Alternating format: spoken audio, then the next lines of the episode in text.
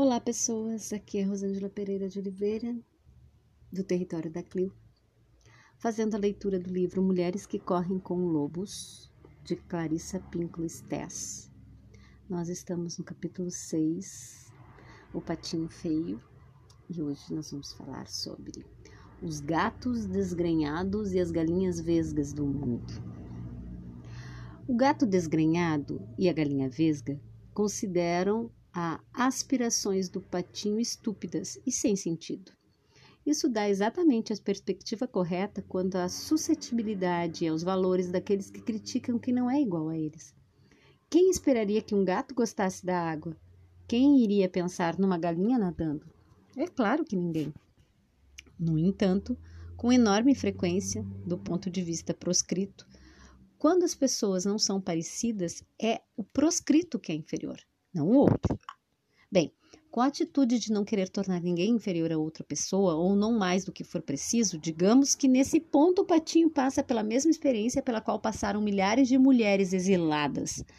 Aquelas de uma incompatibilidade básica com pessoas diferentes, que não é culpa de ninguém, apesar de que a maioria das mulheres, num excesso de amabilidade, assumam o fato como se sua culpa fosse e única e exclusivamente de si mesma. Quando isso acontece, vemos mulheres que estão sempre dispostas a pedir desculpa pelo espaço que ocupam.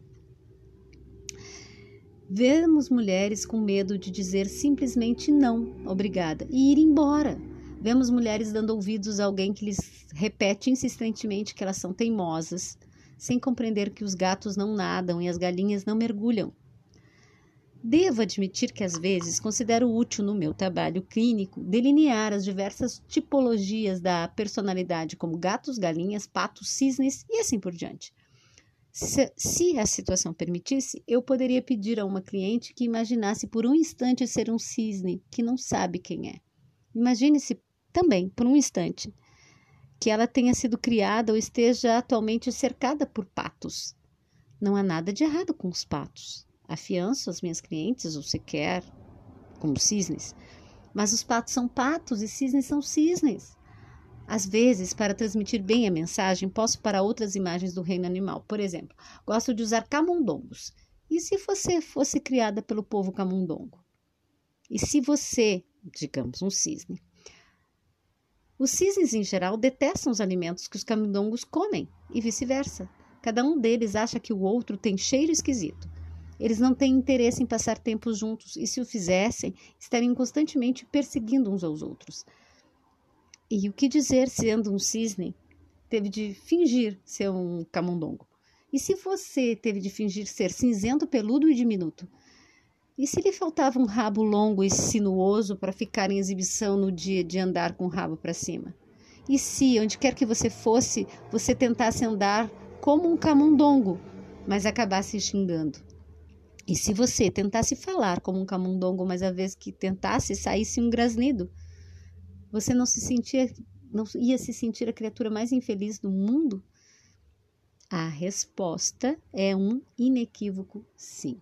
Então, por que, se tudo isso é tão verdadeiro, por que as mulheres não param de tentar se curvar, se dobrar para assumir formas que não são suas? Devo dizer, com base em anos de observação clínica do problema, que na maioria das vezes isso não decorre de um masoquismo enraizado ou de uma dedicação perversa à autodestruição ou qualquer atitude dessa natureza. Com enorme frequência, isso ocorre porque a mulher não sabe o que fazer. Ela foi criada sem mãe. Há um ditado que diz: Tu puedes saber muitas coisas. É possível saber acerca das coisas, mas não se trata do mesmo que sentido, que deter o sentido. Já o patinho parece saber das coisas, mas ele não tem nenhum bom senso. Ele é sem mãe, ou seja, não foi instruído nos níveis mais elementares. Lembre-se, é a mãe que ensina a expandir o talento ou o instinto inato à prole. As mães do reino animal que ensinam seus filhotes a caçar não estão exatamente ensinando a caçar, pois isso já está nas suas entranhas. Elas os ensinam a se precaver disso e daquilo, a prestar atenção às coisas. Elas ensinam tudo o que os filhotes desconheciam até que ela mostrasse, ativando assim novos conhecimentos e sabedoria inata. O mesmo ocorre com a mulher exilada. Se ela for um patinho feio, se ela não tiver mãe, seus instintos não estarão aguçados. Em vez disso, ela aprende pelo método de ensaio e erro, geralmente muitas tentativas e erros inúmeros. Existe esperança, porém, pois a criatura rejeitada nunca desiste. Ela persiste até encontrar seu guia, até farejar a pista, o rasto, até encontrar seu chão. Os lobos nunca são mais engraçados do que quando perdem a pista e fazem tudo para recuperá-la. Eles saltam no ar, correm em círculos, escavam o chão com o focinho, arranham o chão correm em, dire... em direções diferentes, adiante, voltam e ficam parados como estátuas. A impressão é de que enlouqueceram. Mas o que eles estão realmente fazendo é recolhendo todos os indícios que podem encontrar. Estão captando esses indícios com mordidas no ar. Estão enchendo os pulmões com os cheiros do nível do chão e do nível das espadas. Eles provam o ar para ver quem passou por ali recentemente, com as orelhas girando como antenas parabólicas captando transmissões de muito longe. Uma vez eles tenham todos esses indícios em ordem, eles sabem como prosseguir. Embora a mulher possa parecer desmiolada quando perdeu contato com a vida que mais valoriza e esteja correndo de um lado para o outro, tentando reconquistá-la, na maioria das vezes ela está recolhendo informações, provando um pouco disso ou daquilo, agarrando com uma patada um pouco daquilo aquilo lá. O máximo que se pode fazer seria explicar sucintamente o que ela está fazendo e deixando-o em paz. Assim que ela processar todas as informações das pistas recolhidas, ela voltará a se movimentar de modo deliberado. Então, o desejo de pertencer ao clube do gato desgrenhado e da galinha vesga acabará desaparecendo totalmente. Gratidão pela companhia até aqui.